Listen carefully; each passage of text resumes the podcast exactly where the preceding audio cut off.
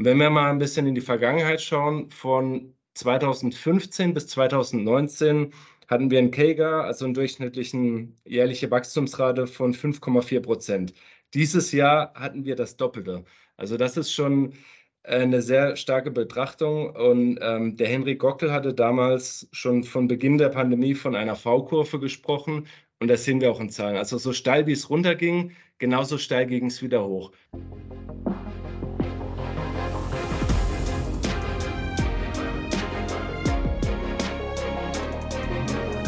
Herzlich willkommen zu Hashtag Fitnessindustrie, der Podcast über die deutsche Fitnessbranche. Von und mit Andreas Bechler.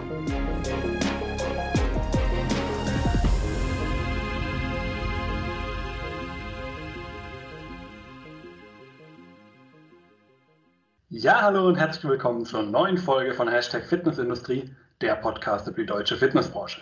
Mein Name ist Andreas Bechler. Neben meiner Tätigkeit als Host dieses Podcasts bin ich auch als Autor, Berater, Dozent und ja neuerdings auch auf YouTube unterwegs. Gerne auch dort mal vorbeischauen. Ja, ein weiteres Jahr für die Fitnessbranche ist mittlerweile schon wieder vorübergegangen und damit ist wieder Zeit für die Eckdaten, für die Eckdaten der deutschen Fitnesswirtschaft. Der eine oder andere hat es vielleicht schon mitbekommen. Sie wurden zum Zeitpunkt zumindest für die Aufnahme Gestern, also am 22. März, wurden sie veröffentlicht und wie man es natürlich kennt aus den vergangenen Jahren, wurde es auch dieses Jahr natürlich wieder gemacht in Zusammenarbeit des Beratungshauses Deloitte, der Hochschule DHFBG und des DSSVs. Ja, und damit du, lieber Zuhörer, natürlich auch hier wieder die aktuellen Zahlen aus erster Hand erhältst, habe ich mir wieder mal die zwei Macher der Eckdatenstudie eingeladen. Mir gegenüber sitzen auch in diesem Jahr wieder virtuell Professor Dr. Sarah Kobel von der DAFBG und der Janosch Marx von der Fitness Management. Hallo, ihr beiden. Hallo. Hallo, moin. Ja, wer mehr über euch beide erfahren möchte, der kann natürlich auch sehr gerne in die vergangenen Folgen, die es schon mit euch gab, reinhören. Da wollen wir gar nicht so viel ähm, jetzt nochmal hier wiederholen. Ähm, daher würde ich mich auf eine kleinere Frage beschränken und euch einfach mal fragen, gebt doch dem Hörer mal so ein kleines Update. Was ist denn bei euch beim ähm, DSSV, bei der DAFBG, bei der Fitness Management so in den vergangenen Monaten seit unseren letzten Gesprächen passiert? Ich würde vielleicht gerade mal anfangen. Wir kennen uns ja alle schon ziemlich gut, würde ich mal sagen. Ähm, ich habe seit Anfang des Jahres die Position als Abteilungsleiterin der Abteilung Wissenschaft und Forschung inne. Und wir sind da auf einem sehr guten Weg, die Branche in den kommenden Wochen und Monaten mit vielen Einblicken in das Konsumentenverhalten ähm, zu versorgen. Und da wird noch einiges auf euch, auf uns zukommen. Da könnt ihr gespannt sein. Wir haben aktuell auch noch ähm, eine neue Studie am Start zum Thema, wie wirkt Training auf Post-Covid-Symptome. Da sind wir jetzt in die Kommunikation gegangen, sind auf der Probandensuche und auch da werden wir hoffentlich ganz spannende Ergebnisse für die Branche haben. Jo, ich mache mal weiter. Seit äh, ähm, Dezember gibt es bei mir auch eine kleine Neuigkeit. Ich wurde nämlich von der Mitgliederversammlung des DSSV gewählt äh, ab sofort der neue Aufsichtsrat zu sein beim DSSV, ähm, ist für mich ganz praktisch, weil die meisten mich eh mit dem DSSV verbinden, obwohl ich eigentlich eine private Firma habe, die Fitness Management. Ähm, da wir mit meiner Firma offizielles Organ sind, wurde es immer in einen Topf geschmissen und jetzt kann ich auch mit gutem Gewissen sagen, ja, ich bin auch der DSSV, nämlich bin Aufsichtsrat. Ja, wunderbar. Dann herzlichen Glückwunsch natürlich an euch beide von meiner Seite für die jeweils neuen Positionen, die er jetzt inne hat. Und ähm, ja, das passt ja ganz gut, dass wir genau dieses Dreigestirn jetzt so ein bisschen hier in die Folge mit reinnehmen können und da so ein bisschen eben über die Zahlen, die DSV und DFWG zusammen mit die Leute erarbeitet haben, so ein bisschen reden. Ich habe es gerade schon angesprochen, die Zahlen sind noch ganz, ganz frisch. Also wir sind hier wirklich auf dem allerneuesten Stand, was das äh, Ganze angeht. Gerade erst gestern, am 22. März, habt ihr das Ganze der Öffentlichkeit in ähm, Köln präsentiert auch mit großer Runde. Viele Leute waren geladen. Sehr spannend, das Ganze auch zu sehen. Ähm, aber was steht denn jetzt eigentlich drin? Das ist ja, glaube ich, jetzt die Frage, die wahrscheinlich jeden Hörer auch interessiert. Wie geht es der Fitnessbranche denn aktuell in Deutschland? Gebt uns doch mal eine kleine Übersicht. Ja, wenn wir mit der Mitgliedersicht anfangen, können wir sagen, ähm, die Branche erholt sich. Wir sind auf einem sehr, sehr guten Weg. Die Mitglieder kommen zurück in die Fitness- und Gesundheitsanlagen. Die wollen regelrecht trainieren. Wir sehen da einen richtigen Aufschwung. Darüber sind wir sehr, sehr froh. Ähm, zu den Gründen können wir sagen, Corona hat natürlich die Gesellschaft für das Thema Gesundheit noch einmal mehr sensibilisiert und die Menschen haben verstanden, dass ein regelmäßiges Fitness- und Gesundheitstraining auch aktiv etwas für ihre Gesundheit tut, also es ihnen damit körperlich und mental einfach besser geht. Das hat auch unsere Sonderbefragung gezeigt. Gesundheit ist das Hauptmotiv, warum Menschen trainieren, passend zur Positionierung der Branche, schwerpunktmäßig im Bereich Gesundheit. Also da sehen wir eine sehr, sehr positive Entwicklung. Wir sehen auch, dass die Trainingshäufigkeit steigt. Wir waren bei 0,6 Mal pro Woche im Durchschnitt im letzten Jahr und sind jetzt auf etwa einmal pro Woche ähm, in diesem Jahr gestiegen, was doch auch eine sehr, sehr erfreuliche Zahl ist. Also da sind wir auf einem sehr, sehr guten Weg. Vielleicht kann ich auch noch was so aus der Betreibersicht sagen, aber zu den Mitgliedern ist das doch das erfreulichste Ergebnis. Ja, dann äh, auch äh, ist ja hier ein gläserner Podcast. Also gestern war, war die Präsentation in Köln. Wir hatten 100 Teilnehmer und hat uns sehr gefreut, dass da auch ähm, sowohl die Teilnehmer kamen, aber auch die Stimmung insgesamt sehr toll war. Und äh, unser neuer DSSV-Präsident, der Dr., äh, Professor Dr. Thomas Wessinghager, hat die Begrüßung gehalten. Äh, Ralf Kappelan hat federführend durch die Präsentation gehalten, hat das wie immer sehr schön gemacht. Der ist übrigens auch neu im DSSV-Vorstand. Also gibt einige Änderungen hier in, in Hamburg oder beim DSSV. Und auch nochmal Danke an die FIBO, die das Event äh, unterstützt hat und gesponsert hat. Ähm, zur Studie selber, das war ja die eigentliche Frage. Ähm, da auch äh, vorab äh, ganz, ganz vielen Dank an alle Zuhörer, an alle Betreiber und Betreiberinnen. Wir hatten dieses Jahr eine Rekordteilnahmequote. Das muss man auch mal vorwegschieben. Wir hatten fast 3600 Anlagen, die sich beteiligt haben. Also über 39 Prozent des deutschen Marktes haben sich beteiligt.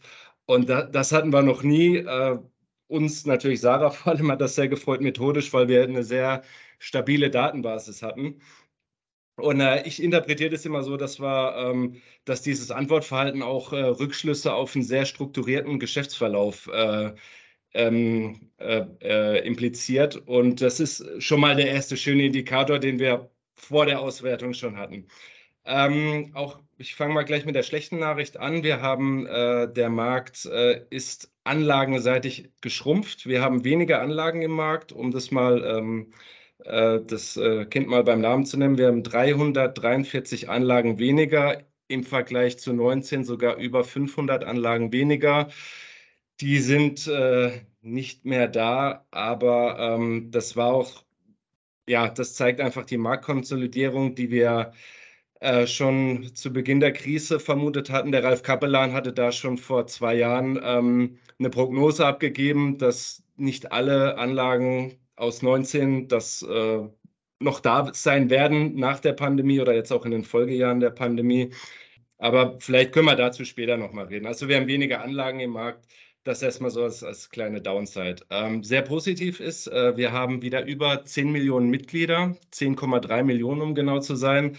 Das freut uns sehr, das ist auch, was Sarah jetzt gerade schon an, angesagt hat. Äh, die Leute kommen zurück. Äh, wir sind insgesamt im Gesamtmarkt sogar schon wieder auf dem Niveau von 2020. Und für mich ist das insbesondere bemerkenswert, weil wenn wir mal zurückschauen auf das Jahr 2022, das erste Quartal, äh, das war nicht so prickelnd. Wir hatten Einschränkungen, wir hatten Schreckgespenster wie 3G, 2G, 2G Plus, äh, ähm, Impfnach, Impfnachweis, Maskenpflicht. Und das ist natürlich nicht so prickelnd für, das, ähm, für den Geschäftsverlauf.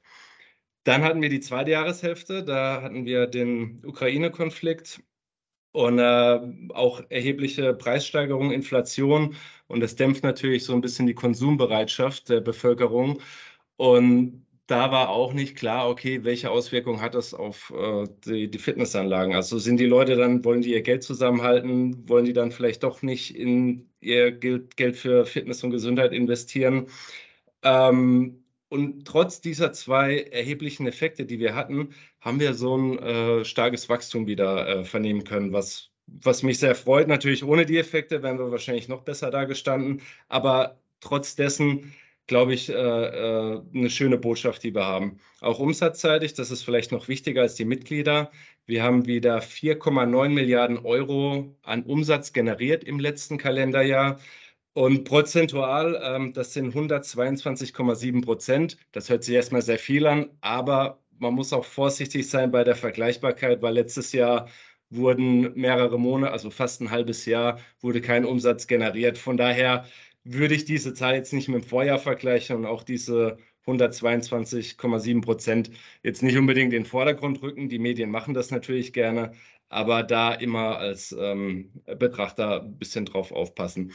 Und das sind die Gesamtzahlen. Wenn wir jetzt runtergehen auf Club-Level, also eine Like-for-Like-Betrachtung machen, da haben wir natürlich noch bessere Werte und die können wir gerne im Detail noch mal ein bisschen besprechen.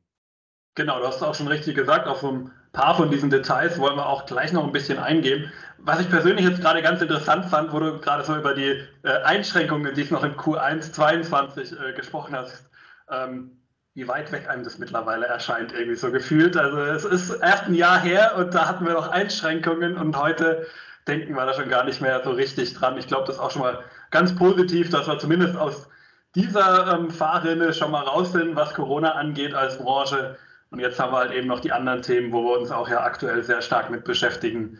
Thema Inflation, Preisveränderung. Und Preise, da kommen wir nämlich auch gleich zum nächsten Thema, ähm, das ich auch ganz spannend fand. Ähm, denn wenn wir uns ins letzte Jahr mal reinschauen und einfach auch hier so ein bisschen die Medienlandschaft durchblättern, und das geht ja sogar über die fitnessspezifischen Medien hinaus, wurde ja auch sehr viel von Preiserhöhungen berichtet, die gerade, zumindest gefühlt, ja, gerade im Discount-Bereich stattgefunden haben. Also jeder, denke ich, erinnert sich an das große Tamtam, das damals bei McFit darum herum gemacht wurde, dass sie auf einmal ihre Preise um 5 Euro jeden Monat erhöht haben. Und ähm, was ich mich natürlich für eine Frage stelle, ist, wie wirkt sich denn das jetzt vielleicht auch auf eure Eckdaten ein? Also kann ich diese Preisentwicklung, die zumindest bei einzelnen Playern hier sehr stark publiziert wurde, auch auf die gesamte Branche hinweg sehen? Und haben wir es vielleicht als auch Branche hier geschafft, mal unsere Preise, die sicherlich ein bisschen niedrig sind für das, was wir bieten, auch mal ein bisschen anzuziehen?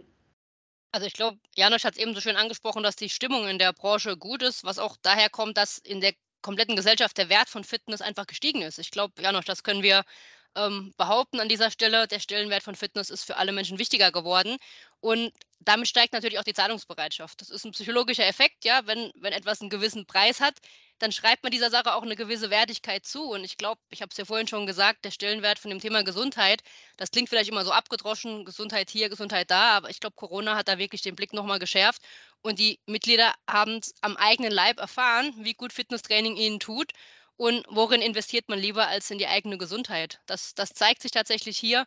Und ich glaube, dass diese Preiserhöhung von der Branche natürlich ähm, gerne gesehen wird und das auch wirklich wichtig war und auch die Menschen jetzt Fitness dadurch einen höheren Stellenwert zuschreiben und diese Preise auch gerne bereit sind zu bezahlen, würde ich mich so weit aus dem Fenster lehnen. Ja, äh, sehe ich genauso. Ich würde es gerne noch ergänzen und äh, vielleicht noch mal kurz auf die Zahlen geschaut, auf die Fakten. Also wir haben mehr Mitglieder im Markt gewonnen. Wir, hatte ich eingangs gesagt, wir haben weniger Anlagen. Trotzdem haben wir mehr Mitglieder gewonnen. Und es wurden auch die Preise angepasst. Und trotz Preisanpassung sind die Mitglieder zurückgekommen und wir haben mehr Mitglieder gewonnen. Das zeigt uns, dass der Preis gar nicht so ein großes Kriterium ist, sondern die Leute wirklich diesen Stellenwert äh, von Fitness oder dem Training in einer Fitness- und Gesundheitsanlage sehr hoch ansetzen und auch bereit sind, die Preise zu zahlen. Äh, nichtsdestotrotz, äh, wenn wir mal in die Vergangenheit gucken, ähm, haben wir gesehen, dass die Preise eher stagniert sind oder rückläufig waren. Andi, wir haben ja da noch eine heiße Diskussion, die wir wahrscheinlich auf der FIBO führen können zum Thema Preise. Da hatten wir uns auch schon mehrfach ausgetauscht. Aber Fakt ist, dieses Jahr ähm, haben die äh, Anlagenbetreiber auch den kaufmännischen Mut gehabt, auch Preise anzupassen. Ähm, einfach mal eine Zahl hier mitzugeben. 71,7 Prozent der Anlagen haben ihre Preise angepasst, also erhöht. Ähm, die Ketten, Andi, du hast ja auch gesagt, die waren da ein bisschen äh, freudiger in der Preiserhöhung. Ähm, da, die haben auch, äh, ja, oder ein bisschen mutiger, sage ich mal haben die angepasst, aber auch die Einzelbetreiber. Da haben auch ähm, 61 Prozent der Einzelbetreiber die Preise angepasst. Zum einen war es notwendig. Wir haben, wir haben steigende Kosten und kaufmännisch muss man immer schauen, dass man, sein Geschäftsmodell stabil aufgestellt ist. Da gehört eine Preiserhöhung dazu. Plus in der Vergangenheit äh, wurden die Preise zwar angepasst, aber nicht in dem Maße, wie es vielleicht erforderlich wäre. Und vielleicht auch noch mal äh, eine Zahl, äh, um was für ein Niveau wurde das angepasst. Wenn wir jetzt nur die Clubs anschauen, die Preise erhöht haben, kann man sagen, so im Schnitt 5 Euro wurden die angehoben. Also 4,98 Euro ähm, äh, kam bei uns an der Studie raus. Wichtig dabei zu bedenken ist, das sind Bruttopreise. Also da musst du die 19 Prozent dann noch einmal abziehen. Aber so mal, ich sag mal, Pi mal Daumen, das ist, was rauskommt. Äh, wenn wir jetzt noch mal ein bisschen tiefer reingehen, auch in die Segmente, dann haben wir gerade im EMS-Segment äh, noch mal einen besonders äh, interessanten Anstieg. Die sind nämlich mittlerweile bei knapp 100 Euro, also 98 ähm, Euro 51 brutto.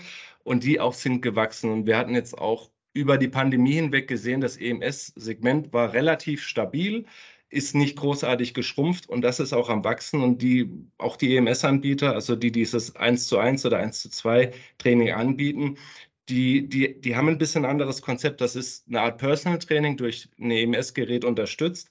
Und das funktioniert sehr gut. Und ähm, was wir auch beobachten, dass auch große äh, Fitnessbetreiber oder Fitnessketten, die eigentlich aus dem, ich sage mal, aus dem klassischen Fitnessbereich kommen, dass die mittlerweile auch sagen, hey, das EMS-Segment ist ganz spannend und äh, wir haben da äh, ein, ein großes Beispiel äh, von einer Kette, ähm, die sind jetzt auch wirklich im EM, also machen dieses klassische EMS-Training und die machen mittlerweile Clubs auf, die äh, bei der Eröffnung schon Break-Even sind, 160, 170 Mitglieder und die zahlen einen Beitrag von 100 bis 120 Euro pro Monat. Also das geht und das ist auch äh, äh, eine Sache, die durchaus eine Zahlungsbereitschaft in der Bevölkerung hat. Klar, es ist eine sehr spezielle Zielgruppe, die man da hat, aber nichtsdestotrotz ist es äh, eine Zielgruppe, die existiert und die man natürlich dann auch ansprechen sollte mit den entsprechenden Angeboten. Äh, was wir dieses Jahr auch gemacht haben, ähm, das war sehr spannend. Wir hatten in den Jahren davor immer angeschaut, was für Vertragslaufzeiten gibt es. 24 Monate, 12 Monate, Monat und so weiter.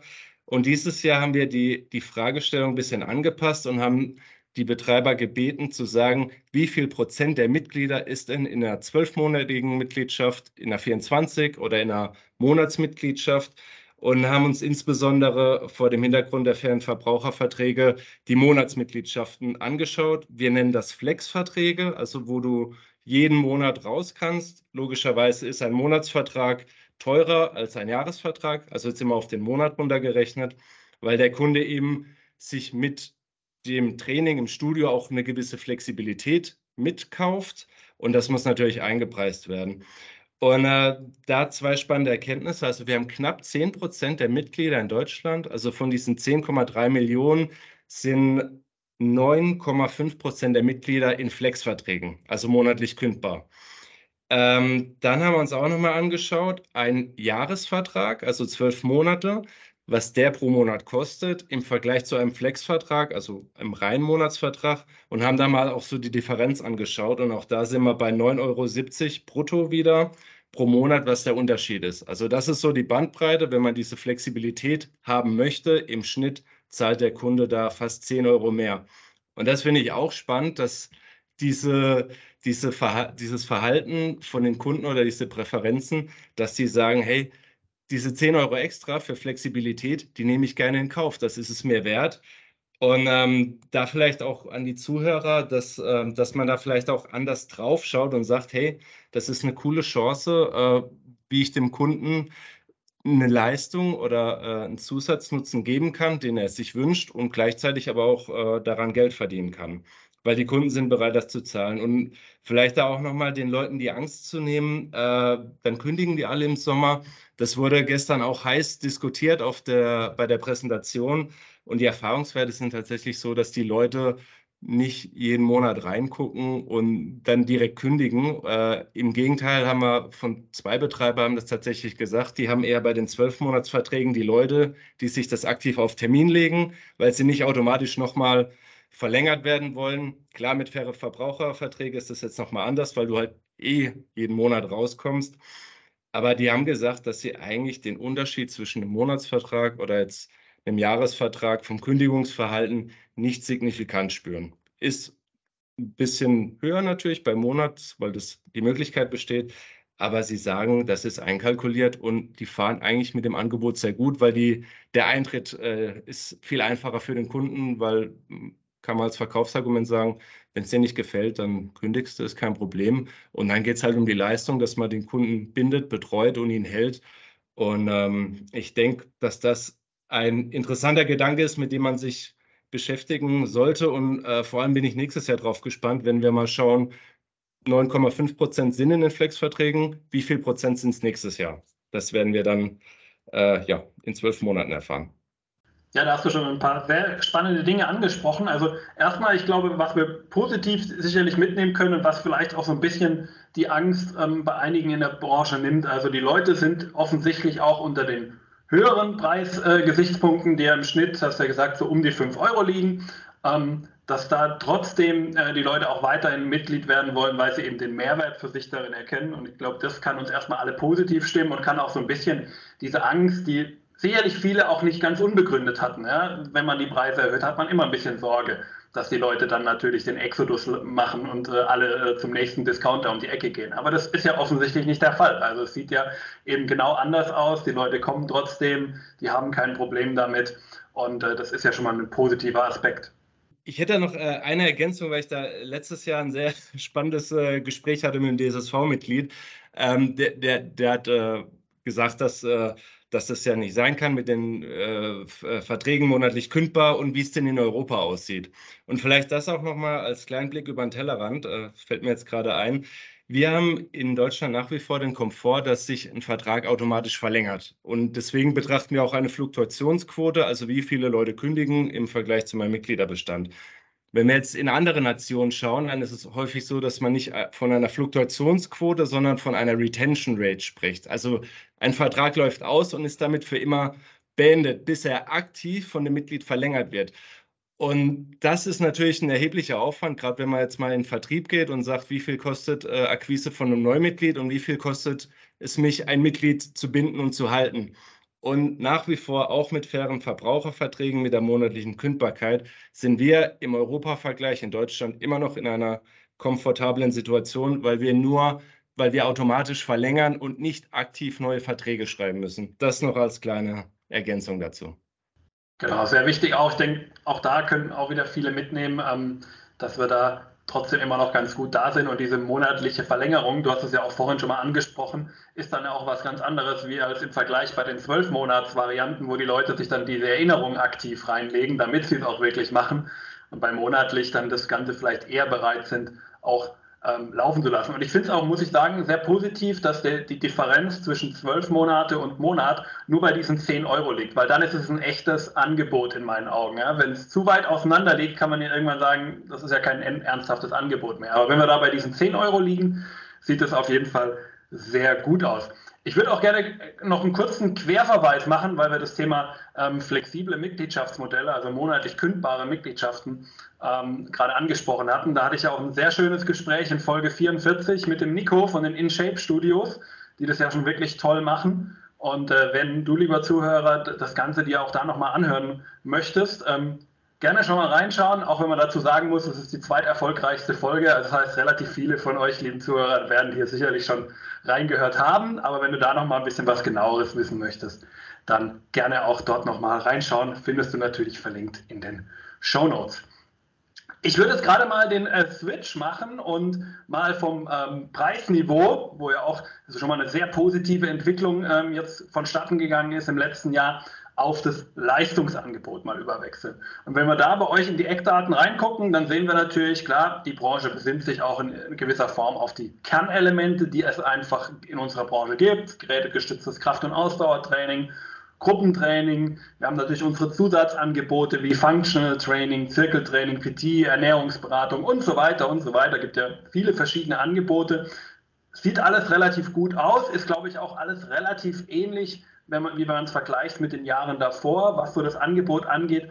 Bei einer Sache bin ich aber ein bisschen, äh, nein, stutzig wäre jetzt der falsche Begriff, ähm, sondern einfach nur hellhörig geworden. Da habt ihr nämlich einen sehr interessanten Satz bei euch ähm, in der Studie. Während, also ich lese ihn jetzt einfach mal vor, während digitale Trainingsangebote an Bedeutung verlieren, steigt die Bedeutung digitaler Zusatzangebote weiter an hat mich dann doch ein bisschen interessiert. Was heißt das denn jetzt? Also was bedeutet das denn in der Praxis in meinem Studio, ähm, was ihr mit dieser Aussage denjenigen, den Lesern der Studie auch näher bringen möchtet? Da würde ich mal antworten. Ähm, vielleicht erstmal über den Begriff gesprochen, wenn wir uns mal so äh, drei, vier, fünf Jahre zurück erinnern, da war Digitalisierung das große Ding. Ne? Alles musste digitalisiert werden und man hat es immer so als, als äh, Schlagwort genutzt. Und äh, wir gucken uns das aber mal an, hier ganz konkret, was, was meint es denn? Einmal digitale Trainingsangebote, das hatten wir abgefragt, ähm, und dann digitale Zusatzleistungen. Ich möchte mal mit dem ersten anfangen. Die digitalen Trainingsangebote wurden von 64 Prozent der Anlagen im Jahr 2021 ähm, angeboten. Im Jahr 2022, also letztes Jahr, unser Betrachtungsjahr, waren das nur noch 56,6 Prozent. Gemeint damit sind Online-Kurse, YouTube-Videos, Trainings- und Ernährungstipps, also alles, was man während der Schließzeit nicht im Studio machen konnte, weil man schlicht und ergreifend nicht hingehen konnte. Das wurde versucht, dass man das irgendwie digital abbildet und die Leute in dem Training hält. Auch an der Stelle großes Lob an die Branche, dass das so schnell umgesetzt wurde, auch an die Industrie, die das äh, sehr schnell Angebote geschaffen hat, äh, dass man das machen konnte. Und ich glaube, dass äh, das auch ein wichtiger Faktor war, dass man die Kunden binden und halten konnte. Jetzt ist es aber so, die Anlagen sind wieder offen. Zugangsbeschränkungen Beschränkungen sind seit Quartal 2 letzten Jahres auch per se. Und diese, ich nenne sie mal Ausweichlösungen, überspitzt gesagt, die sind nicht mehr so nötig, weil man kann wieder ins Studio gehen und ganz normal trainieren. Es wird trotzdem noch angeboten. Also ich sage mal, wir, wir, sprechen hier von über die Hälfte, über 50 Prozent der Anlagen bieten das weiterhin an. Und das sind tolle Zusatzangebote. Ich denke auch gerade viele Menschen, die vielleicht nicht immer es schaffen, ins Fitnessstudio zu gehen, nutzen das auch. Auch mein Studio bietet das weiterhin an. Ich kriege einmal die Woche ein Newsletter, wo dann ein Video drin ist oder ein paar Tipps und so und kann mir das durchlesen. Und es ist nach wie vor, bitte nicht falsch verstehen, ein tolles Zusatzangebot.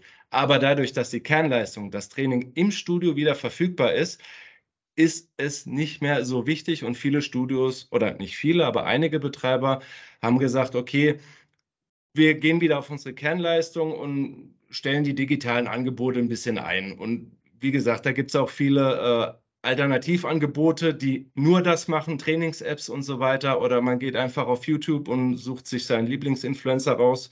Äh, muss man dann selber wissen, ob man das machen möchte oder nicht. Ähm, ich habe da meine eigene Meinung, die muss ich jetzt aber nicht kundtun. Äh, und das ist einfach die Begründung für diese Entwicklung. Kommen wir zum anderen Punkt, digitale Zusatzleistungen.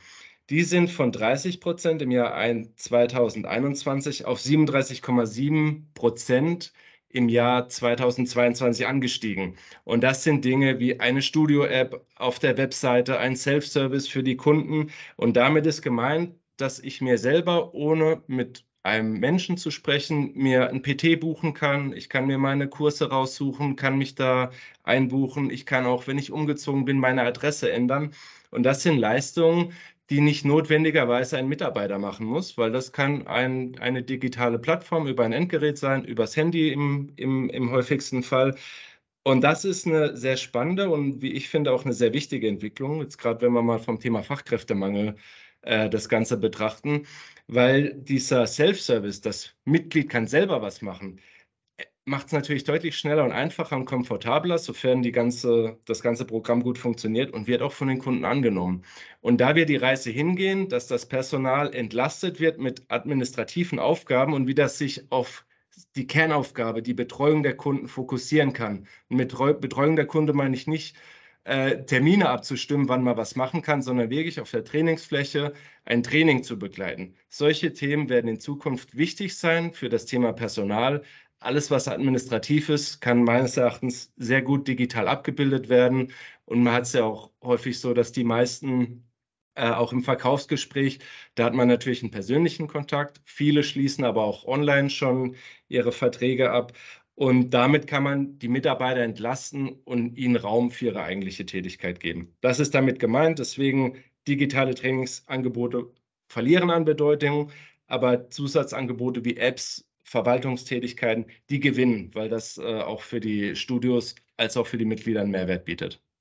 Ja, wenn ich was ergänzen darf, Janosch, was du angesprochen hast, der Punkt mit dem Personal, das sehen wir auch in unseren Studien, die wir über das Jahr hinweg immer wieder durchführen, ähm, dass das ein wesentlicher Faktor ist, den Kunden erwarten, den Kunden auch möchten, dass da qualifiziertes Personal vor Ort ist, dass sie gut betreut und das wird auch erwartet und ähm, das stellt die Leute auch zufrieden. Und ähm, der Begriff Ausweichlösungen, ohne das Werten zu meinen, den du gerade verwendet hast, das ist eigentlich auch genau das, was wir in unseren Corona-Studien gesehen haben. Also wir haben während der Corona-Zeit, während der Lockdowns viele Befragungen gemacht zum Trainingsverhalten und haben da auch gesehen, dass digitales Training nie ein Substitut für ein Training vor Ort war. Also die Leute wollten immer wieder zurück ins Studio. Man war ganz dankbar um diese Angebote, aber man braucht sie jetzt eben nicht mehr primär. Das ist ganz schön, wenn ich unterwegs bin, wenn ich auf Dienstreise bin, wenn ich vielleicht abends zu spät nach Hause komme, dann sage gut, ich nehme digital vielleicht an meinem Kurs im Fitnessstudio teil, aber das ist wirklich ähm, nice to have. Aber die Leute wollen das Training vor Ort und die digitalen Zusatzleistungen sind wirklich wichtig, dass das Personal eben dann das machen kann, ja, was davon erwartet wird und was die Branche eigentlich auszeichnet, nämlich, dass wir eine Dienstleistungsbranche sind und hier unsere Arbeit gut machen wollen. Von daher ist das eine Entwicklung, die sehr zu begrüßen ist, würde ich sagen. Vielleicht gerade noch mal eine Ergänzung. Das ist nämlich auch ein neues Item, was wir dieses Jahr abgefragt haben. Und zwar hat es uns interessiert, wie wird denn ein Vertrag abgeschlossen? Also wo findet der Vertragsabschluss statt? Und äh, das haben wir abgefragt und wir haben äh, im letzten Jahr 7,3 Prozent der Vertragsabschlüsse ist tatsächlich im Internet oder hat im Internet stattgefunden. Und jetzt noch spannender, wenn wir auf das Kettensegment schauen, da sind wir bei fast 20 Prozent Vertragsabschlüsse im Internet. Also die Ketten sind natürlich durch ihre Größe, äh, äh, Skaleneffekte, Economies of Scale, sind die da einen Schritt voraus und machen da schon mehr ähm, Abschlüsse jetzt als, als ein Beispiel für administrative Dinge, die im Internet gemacht werden können. Äh, da gibt es aber auch viele Anbieter auf dem Markt, die auch Einzelstudios das ermöglichen. Die kosten dann natürlich Geld. Aber da wird die Reise hingehen. Und ich glaube auch, dass diese, allein diese Kennzahl oder die, diese eine, dieses eine Item sich in den nächsten Jahren noch mehr Richtung Internet, dass ich über ein Endgerät einen Vertragsabschluss mache, äh, dahingehend entwickeln.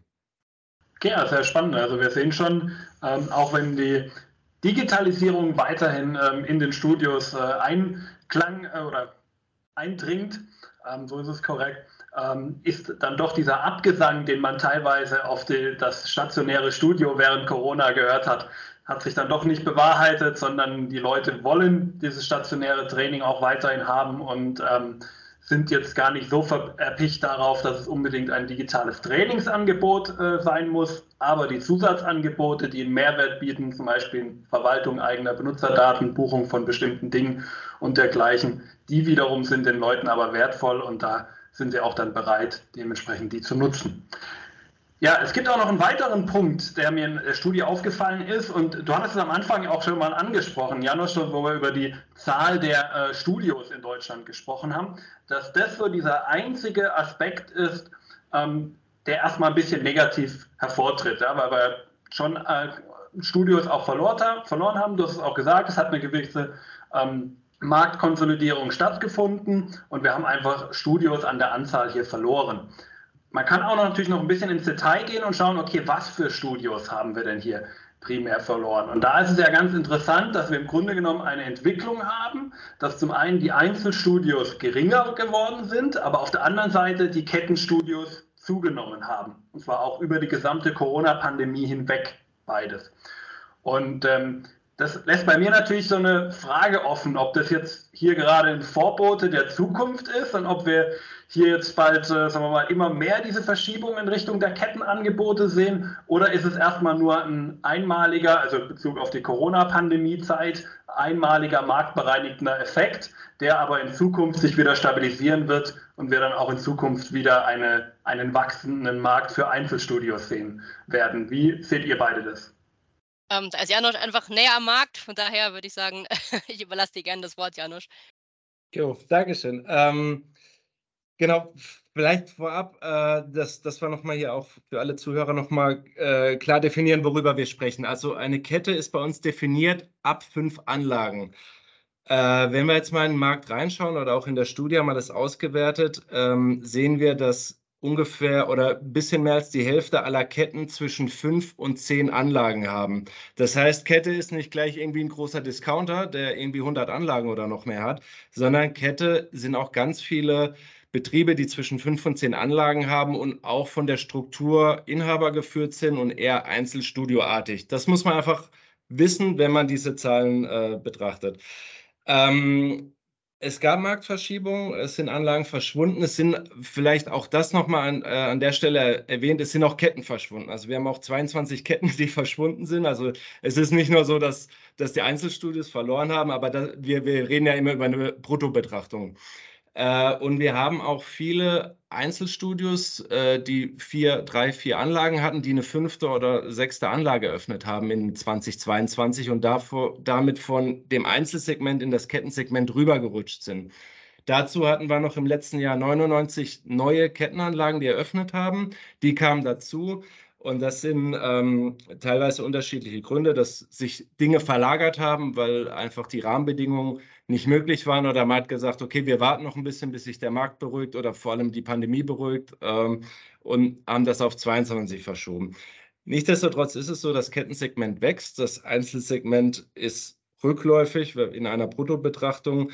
Und das ist auch so ein bisschen, was wir hier beim DSSV mitbekommen oder auch wenn wir mit der Fitnessmanagement Interviews machen, dass das Thema äh, Verkaufen äh, von Einzelbetreiberseite oder das Thema Kaufen von Kettenbeseiter äh, Kettenbetreibenseite ähm, immer häufiger kommt. Äh, Hintergrund ist auch so ein bisschen, was ein positives Zeichen ist, dass Investoren äh, Vertrauen in unser Geschäftsmodell hat. Also wir haben, gerade wenn man mal die Kettenlandschaft anschaut, da ist häufig ein, ein großer Kapitalgeber im Hintergrund, der halt auch sagt, okay, mit meinem Kapital soll etwas angestellt werden. Bitte kauft Anlagen oder eröffnet Anlagen und skaliert mir das Geschäftsmodell, weil für mein Geld möchte ich natürlich auch einen Return haben.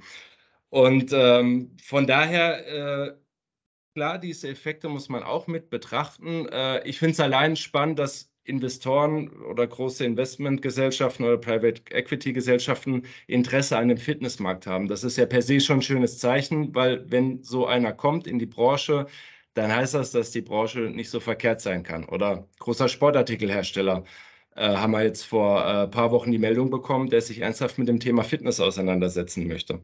Gleichzeitig, wir haben eine Marktbereinigung. Äh, eine Marktbereinigung muss aber nicht unbedingt negativ sein. Ähm, es Andi, da hatten wir auch schon mal eine heiße Diskussion drüber.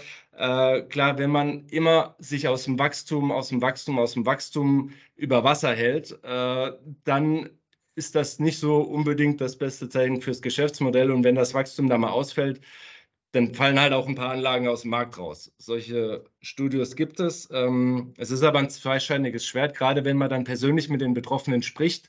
Äh, da und, dieses Persönliche reinkommt, dann, dann, dann fühlt man da auch mit mit den Betreibern und es, es muss nicht mal kaufmännische Gründe haben, kann auch sein, gerade bei kleinen Betrieben, Todesfall, äh, familiäre Verhältnisse haben sich geändert, es kam ein Kind mit ins Leben oder es ist jemand verstorben und das sind halt auch oft, gerade bei kleinen Betrieben, äh, Themen, die halt maßgeblich dann auch die, die Geschäftstätigkeit einschränken. Äh, andererseits, klar gibt es auch ähm, ein paar äh, Anlagen, die vielleicht irgendwann in den 80er Jahren mal eröffnet haben und wo es ein Investitionsstau war oder wo das CapEx nicht mehr ordentlich gemanagt wurde. Und dann bist du halt irgendwann an einem Punkt, wo eigentlich so viel investiert werden müsste, um die Anlage wieder zeitgemäß aufzustellen, dass es nicht mehr möglich ist. Und an der Stelle, wenn man dann noch verkauft bekommt, gut. Wenn es halt nicht mehr geht, dann macht man eine Betriebsaufgabe. Aber wie gesagt, es ist nicht nur das Kaufmännische, nicht nur das Finanzielle, es sind oft auch persönliche Gründe, die dahinter stecken, warum eine Betriebs- oder warum ein Gewerbe eingestellt wurde und eine Betriebsaufgabe erfolgt ist. Nochmal zum Thema, werden wir immer mehr Ketten kriegen. Also wir haben aktuell kein Oligopol und ich gehe auch davon aus, dass wir flächendeckend auch kein Oligopol bekommen, äh, weil wir viele große Player haben, die sich einen guten Wettbewerb liefern. Und ich bin Freund der Marktwirtschaft und eine Wettbewerber oder die Marktwirtschaft beflügelt das Geschäftsmodell, weil man sich permanent mit anderen messen muss und seine Leistung verbessert, was wieder dem Kunden zugutekommt. Und von daher finde ich das gar nicht so schlecht. Äh, und ich sage mal auch bei Ketten und Einzelstudios, wenn man sich die nochmal anschaut, da kann man jetzt nicht pauschal sagen, die einen machen das, die anderen das. Aber in der Tendenz ist es schon so, dass Ketten eher in urbanen Regionen unterwegs sind und auch von den Einzugsgebieten schauen, dass da viele Menschen leben, die schnell und leicht hinkommen können und Einzelstudios, die beispielsweise auf dem Land sind, die haben größere Einzugsgebiete, weil einfach die Bevölkerungsstruktur anders ist.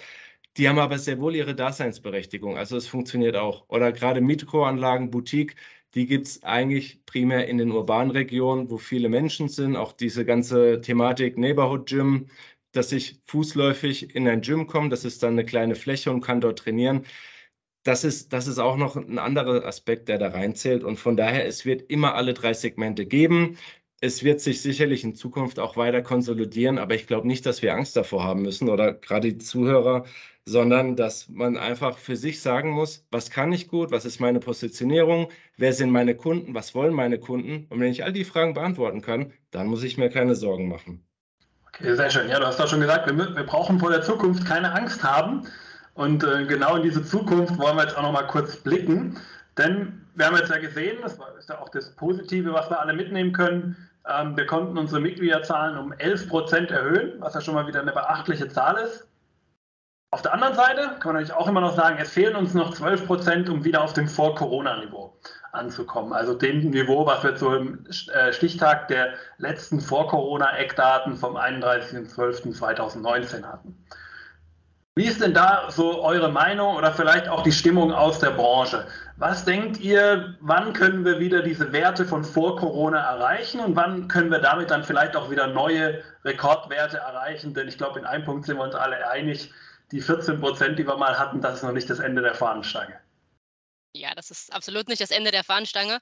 Ähm, ich würde mal mit ein paar generellen Zahlen starten und Janusz hat dann sicher den Blick ins Detail äh, zur Ergänzung. Aber wenn wir uns jetzt mal über die gesamte Branche betrachtet, können wir sagen, dass zwei Drittel der Unternehmen, der Betreiber davon ausgehen, dass sich ihre wirtschaftliche Situation in diesem Jahr verbessern wird. Und das ist ein sehr guter Wert, das sah im letzten Jahr ganz anders aus. Und ähm, zwei Drittel, also wir sehen eine sehr optimistische Stimmung in der Branche. Über alle Anlagen hinweg ähm, können wir sagen, Stand jetzt schätzt man ein, im vierten Quartal 23 hat man wieder das Mitgliederniveau von vor Corona, also 31.12.2019 erreicht. Ähm, man hat das letztes Jahr ein bisschen früher eingeordnet. Natürlich kamen dann nochmal andere Krisen dazwischen, die das Ganze vielleicht auch ein bisschen verschoben haben. Aber insgesamt gehen wir davon aus, dass wir über alle betrachtet, um das nochmal zu betonen, am Ende des Jahres nochmal da stehen, wo wir 2019 aufgehört haben. Und von da kann es dann weitergehen. Aber Janosch, du hast sicher den Blick ins Detail. Ich glaube, was hier nochmal wichtig ist herauszustellen, ähm, wenn, dass wir unterschiedliche Perspektiven haben. Wir haben einmal eine Gesamtmarktbetrachtung, also die 12,4 Prozent Reaktionsquote, die wir aktuell haben, und die 14 Prozent, die wir in 19 hatten. Das ist eine Gesamtmarktbetrachtung. Wir wissen, wir haben weniger Anlagen im Markt. Das heißt, die Gesamtmitgliederzahl äh, zu erreichen, das heißt, wir müssen auch pro Anlagenlevel äh, weiter hochgehen. Und was wir in der Studie, also was Sarah gerade zitiert hat, diese elf Monate, also heißt November 23 äh, Mitgliederniveau erreicht, das ist immer auf Club-Level, also Like for Like. Wir betrachten die einzelne Anlage und äh, wann hat sich auf Anlagenniveau wieder die durchschnittliche Mitgliederzahl erholt. Äh, das haben wir abgefragt, dass wir dieses Jahr passieren. Äh, da hatten wir auch gestern auf der Präsentation, haben einige sich gemeldet und gerade das erste Quartal dieses Jahr, also 23, ist sehr gut gelaufen. Und da haben wir von vielen Betreibern oder auch Ketten auch die Rückmeldung, dass die mittlerweile schon pro Anlage, die sind schon wieder da. Also wir sind sogar noch früher. Und das sind halt immer so Effekte. Ähm, wie gesagt, ich habe die, äh, die Inflation angesprochen, Zugangsbeschränkungen angesprochen. Das war natürlich alles im letzten Jahr nicht bekannt, als diese Prognose abgegeben wurde. Und jetzt auch, dass das erste Quartal so bombastisch läuft, das war zum Zeitpunkt, als wir die Abfrage gemacht haben, war das auch noch nicht bekannt, weil die Leute eher vorsichtig geworden sind. Und ähm, deswegen wichtig immer, immer Like for Like gucken und auch bei den Ketten, wenn es da Meldungen gibt von Rekordmitgliederzahlen, auch immer einmal gucken, wenn eine Kette nochmal zehn Studios dazu kauft, klar, haben die mehr Mitglieder insgesamt, aber ich würde immer empfehlen, pro Anlagenlevel zu schauen oder auch Einzelbetreiber, wenn die zwei, drei, vier Anlagen haben, immer einmal runterrechnen auf den Club. Was bedeutet das? Das ist so der beste Referenzwert, den wir haben können. So, jetzt, äh, Andi, du hast aber gefragt, äh, was ist denn mit unserem Gesamtmitgliederniveau von den 11,7 Millionen, die wir mal hatten? Da fehlt natürlich einiges. Ähm, ich würde mal andersrum rangehen. Wir haben, Im letzten Jahr haben wir eine Million Mitglieder dazu gewonnen. Das ist ein bombastischer Wert, äh, 10,8 Prozent Steigerung, also 11 Prozent, wie du gesagt hast. Und wenn wir mal ein bisschen in die Vergangenheit schauen, von 2015 bis 2019 hatten wir einen KEGA, also einen durchschnittlichen jährliche Wachstumsrate von 5,4 Prozent. Dieses Jahr hatten wir das Doppelte. Also das ist schon eine sehr starke Betrachtung. Und ähm, der Henrik Gockel hatte damals schon von Beginn der Pandemie von einer V-Kurve gesprochen. Und das sehen wir auch in Zahlen. Also so steil wie es runterging, genauso steil ging es wieder hoch. Das wollte ihm nicht jeder glauben zu dem Zeitpunkt. Ich, ich habe gehofft, dass es so ist und jetzt aktuell haben wir wieder so eine Tendenz. Auch das erste Quartal ist sehr gut angelaufen. Ich hoffe jetzt, dass es so weitergeht. Allerdings eine Kristallkugel hat keiner von uns. Wir wissen nicht, was in 23 noch an Überraschungen ähm, auf uns wartet. Aber ich würde mal sagen, wir gehen mal positiv rein. Es gibt Expansionsvorhaben, beispielsweise die Ketten. Da haben 85 Prozent der Ketten gesagt, sie wollen erweitern, sie wollen größer werden und wachsen. Also es ist, wir wissen, dass die Nachfrage da ist. Das wissen wir von Sarahs äh, Konsumentenforschung. Die Leute haben einen Nachholbedarf. Die Leute wollen zurück in die Studios.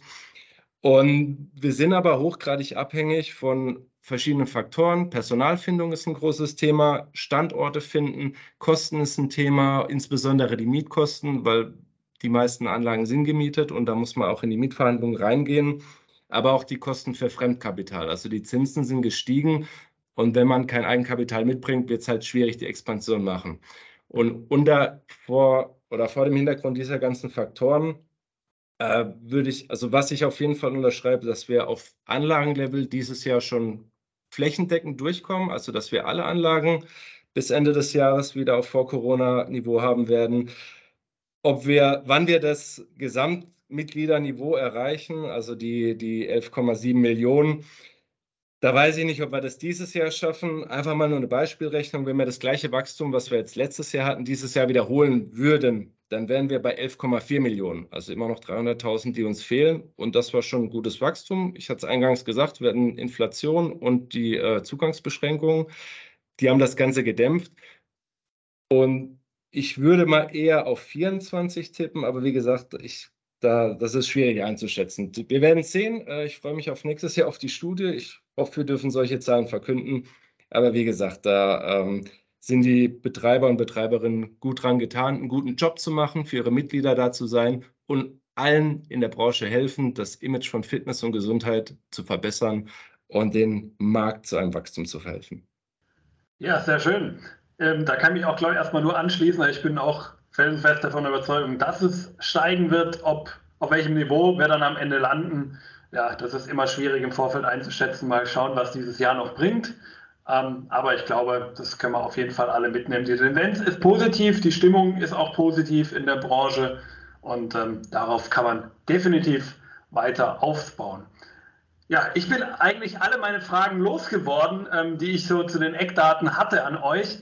Aber ich möchte natürlich auch euch noch die Möglichkeit geben. Hattet ihr vielleicht auch Dinge aus der Eckdatenstudie, wo ihr sagt, oh, das hat euch vielleicht auch selbst so ein bisschen überrascht und das ist etwas, wo ihr sagt, das würdet ihr auch den Hörern da noch gerne jetzt zum langsamen Ausklang der Folge noch mitgeben?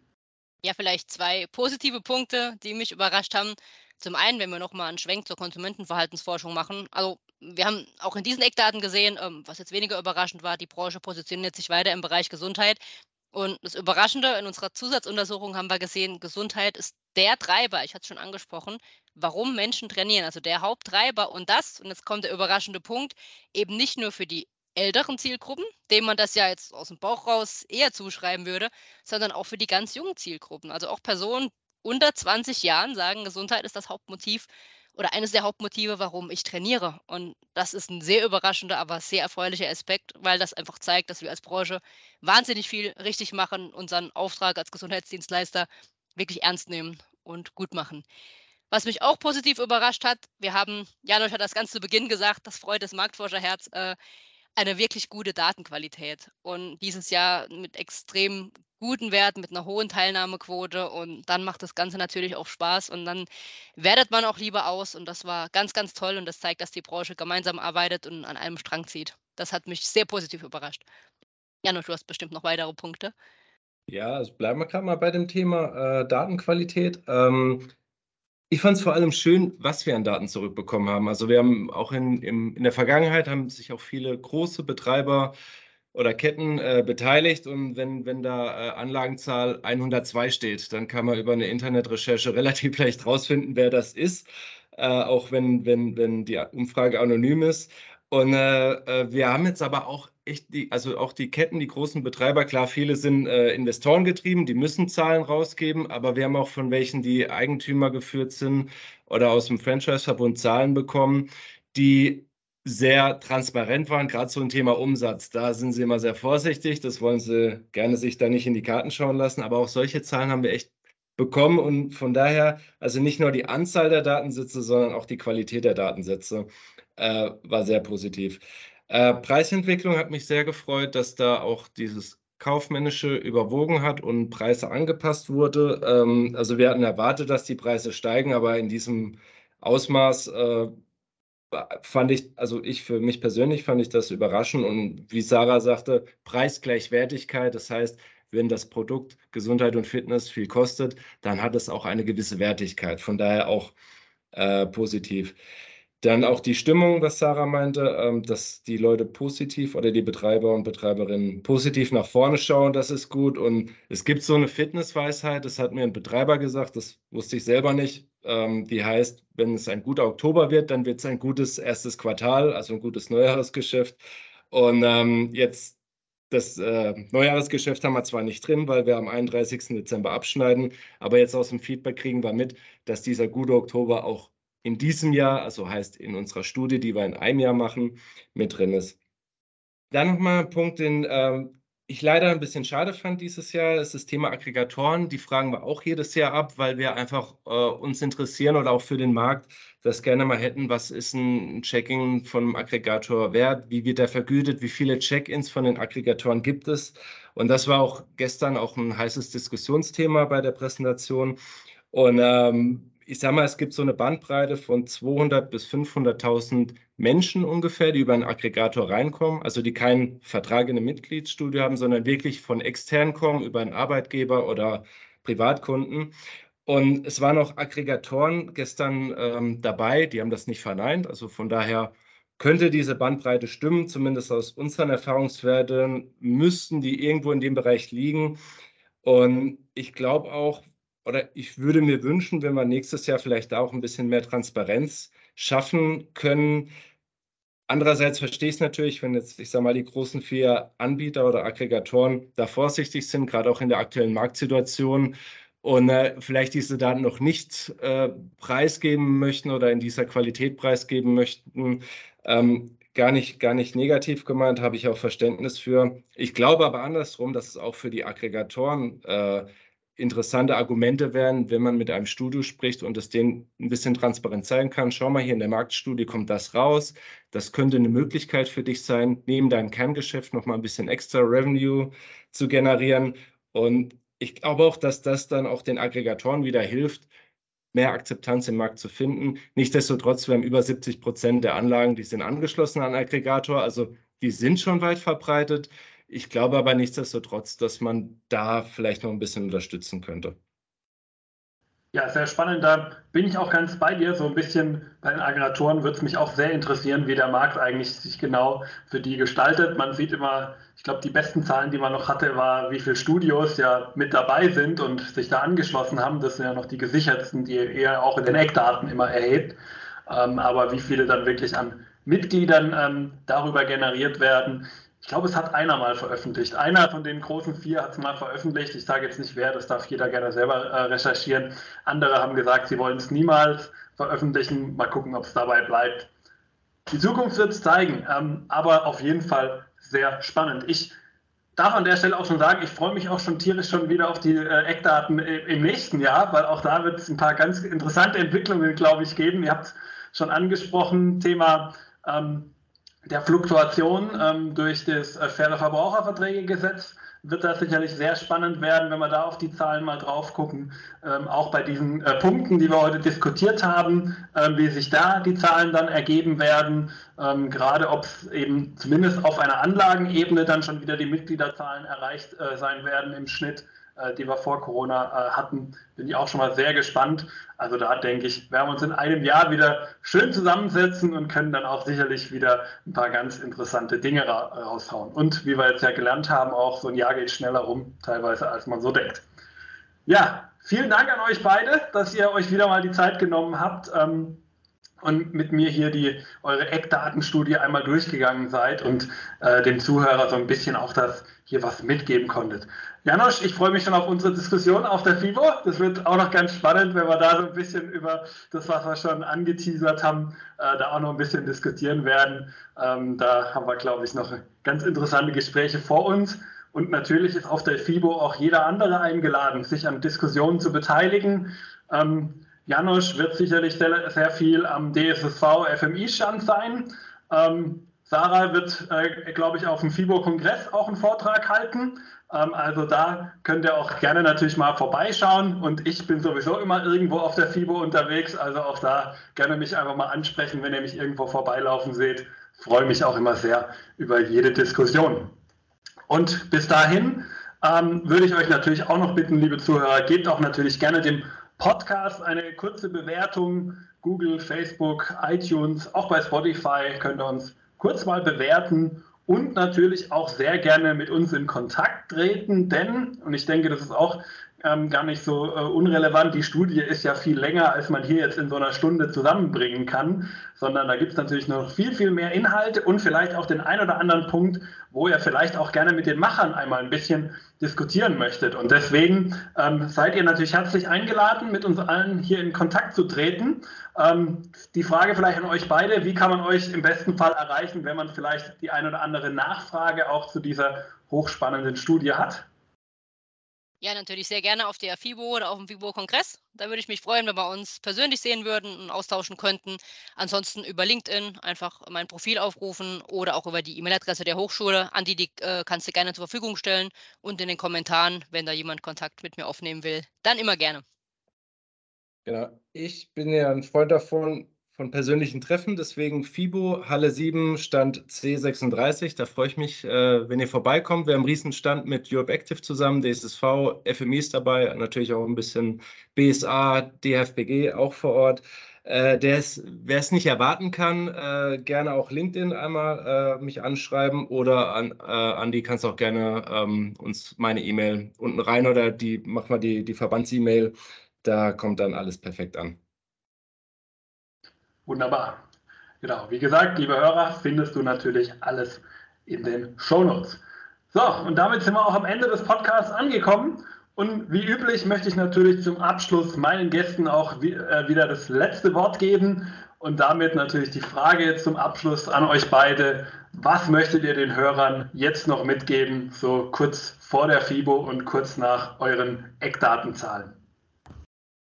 Ja, von meiner Seite ein ganz großes Dankeschön für die Teilnahme. Als Marktforscherin weiß ich, dass das eben keine Selbstverständlichkeit ist, dass wir so eine große Teilnahmebereitschaft haben. Das ist wichtig für die gesamte Branche und zeigt nochmal, dass wir alle an einem Strang ziehen. Wir sind auf einem guten Weg und ich wünsche uns allen und auch den Betreibern insbesondere eine sehr erfolgreiche Zukunft und dass wir genauso weitermachen wie die letzten Wochen und Monate. Ja, an das Dankeschön möchte ich mich anschließen. Also wirklich toll, dass ihr, Sie alle da so mitmachen und äh, das äh, erleichtert uns die Arbeit, wenn wir eine gute Datengrundlage haben, was wir Ihnen, euch dann wieder zurückgeben können. Und ähm, unsere Branche ist ein Zukunftsmarkt und ich bin auch sehr froh, dass wir in diesem Jahr das wieder mit, mit Daten unterstreichen konnten und äh, dass man es ablesen kann. Vielleicht noch eine klitzekleinigkeit. Äh, wir führen parallel auch gerade eine Eckdatenstudie in der Schweiz durch. Die läuft noch bis zum 19. April diesen Jahres. Also alle Zuhörer aus der Schweiz, die Betreiber sind, gerne ähm, da nochmal teilnehmen. Äh, Andi, vielleicht kannst du den Link ja auch nochmal reinmachen. Selbstverständlich. Link findet ihr natürlich in den Show Notes zu allem, was wir hier heute gesagt haben und natürlich auch die Kontaktadressen zu meinen beiden Gästen.